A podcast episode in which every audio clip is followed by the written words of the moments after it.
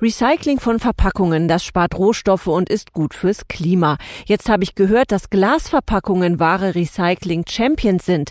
Axel Subkleff von der Initiative Mülltrennung wirkt. Stimmt das? Ja, denn Glas lässt sich ohne Qualitätsverlust beliebig oft einschmelzen und wiederverwenden. Damit das klappt, dürfen leere Glasverpackungen wie Wein- oder Sektflaschen, Marmeladengläser und Parfümflakons aber auf keinen Fall im Restmüll entsorgt werden, sondern gehören nach Farben sortiert in die entsprechenden Container für Grün, Braun oder Weißglas. Deckel dürfen übrigens draufbleiben, sie werden in den Sortieranlagen von den Glasscherben getrennt. Weitere Tipps gibt's unter mülltrennung-wirkt.de.